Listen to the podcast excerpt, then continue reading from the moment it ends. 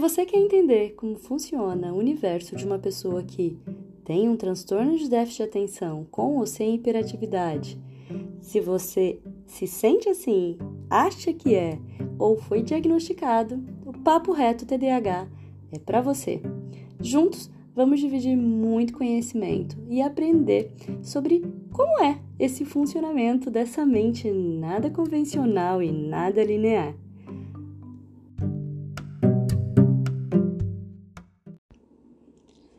Olá, tudo bem?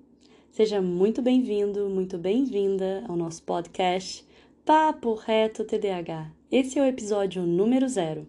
O episódio que eu me apresento e te explico qual é o propósito de ser desse podcast aqui, até mesmo para você entender se você vai se conectar com o que eu trago aqui para ti. Eu trabalho com educação emocional, desenvolvimento humano e já faço esse trabalho de partilhar na minha rede social do YouTube, Lenisa Lucena. Lenisa conhece Lucena com C.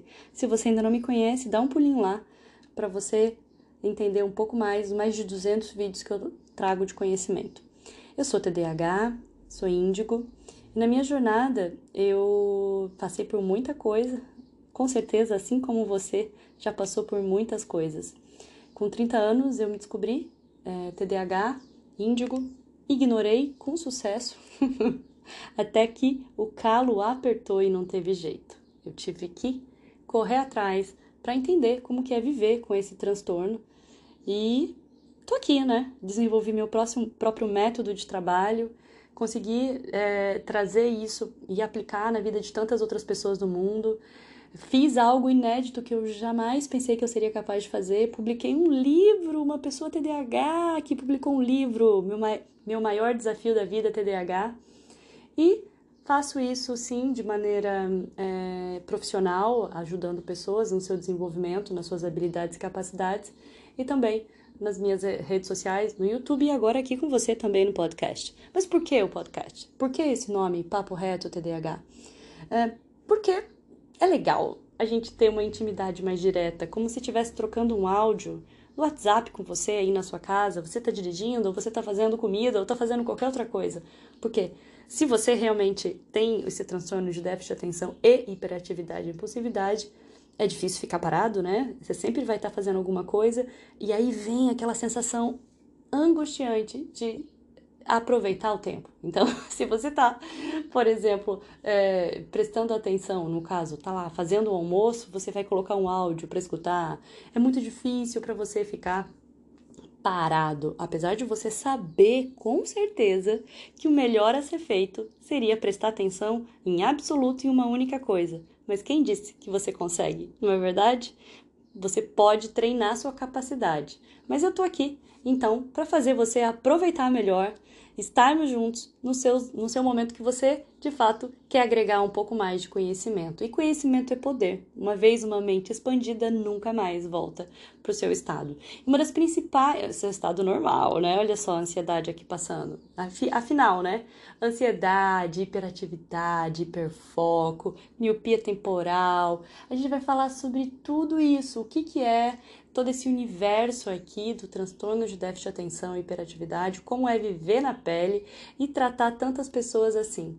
Tem muita curiosidade que eu vou trazer da minha vida pessoal e também é, aqui aprendizados clínicos para que você possa aplicar na tua vida também e facilitar com maior praticidade, qualidade de vida, autonomia é o que eu busco de resultado através deste material que você começa a ter acesso a partir de agora. Papo reto TDAH nada mais é uma forma intimista da gente se aproximar ainda mais e você poder cuidar de você de uma maneira mais leve, pegar menos pesado com você, com muito bom humor. Porque a vida já é difícil demais, a gente já é inflexível demais e se cobra demais pra ser tão certinho e querer ser perfeito. Não, não existe perfeição. E por mais que você busque esse estado da arte, não se preocupe, o melhor vai acontecer na sua imperfeição.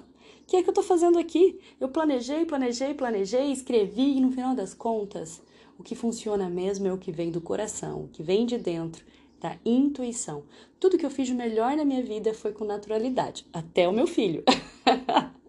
Simplesmente aconteceu. Essa é a vida. A vida é uma jornada que nos traz até o nosso melhor eu. E o nosso melhor eu é qual? Aquele que está bem escondidinho lá dentro de você e que você ignora e não quer ver.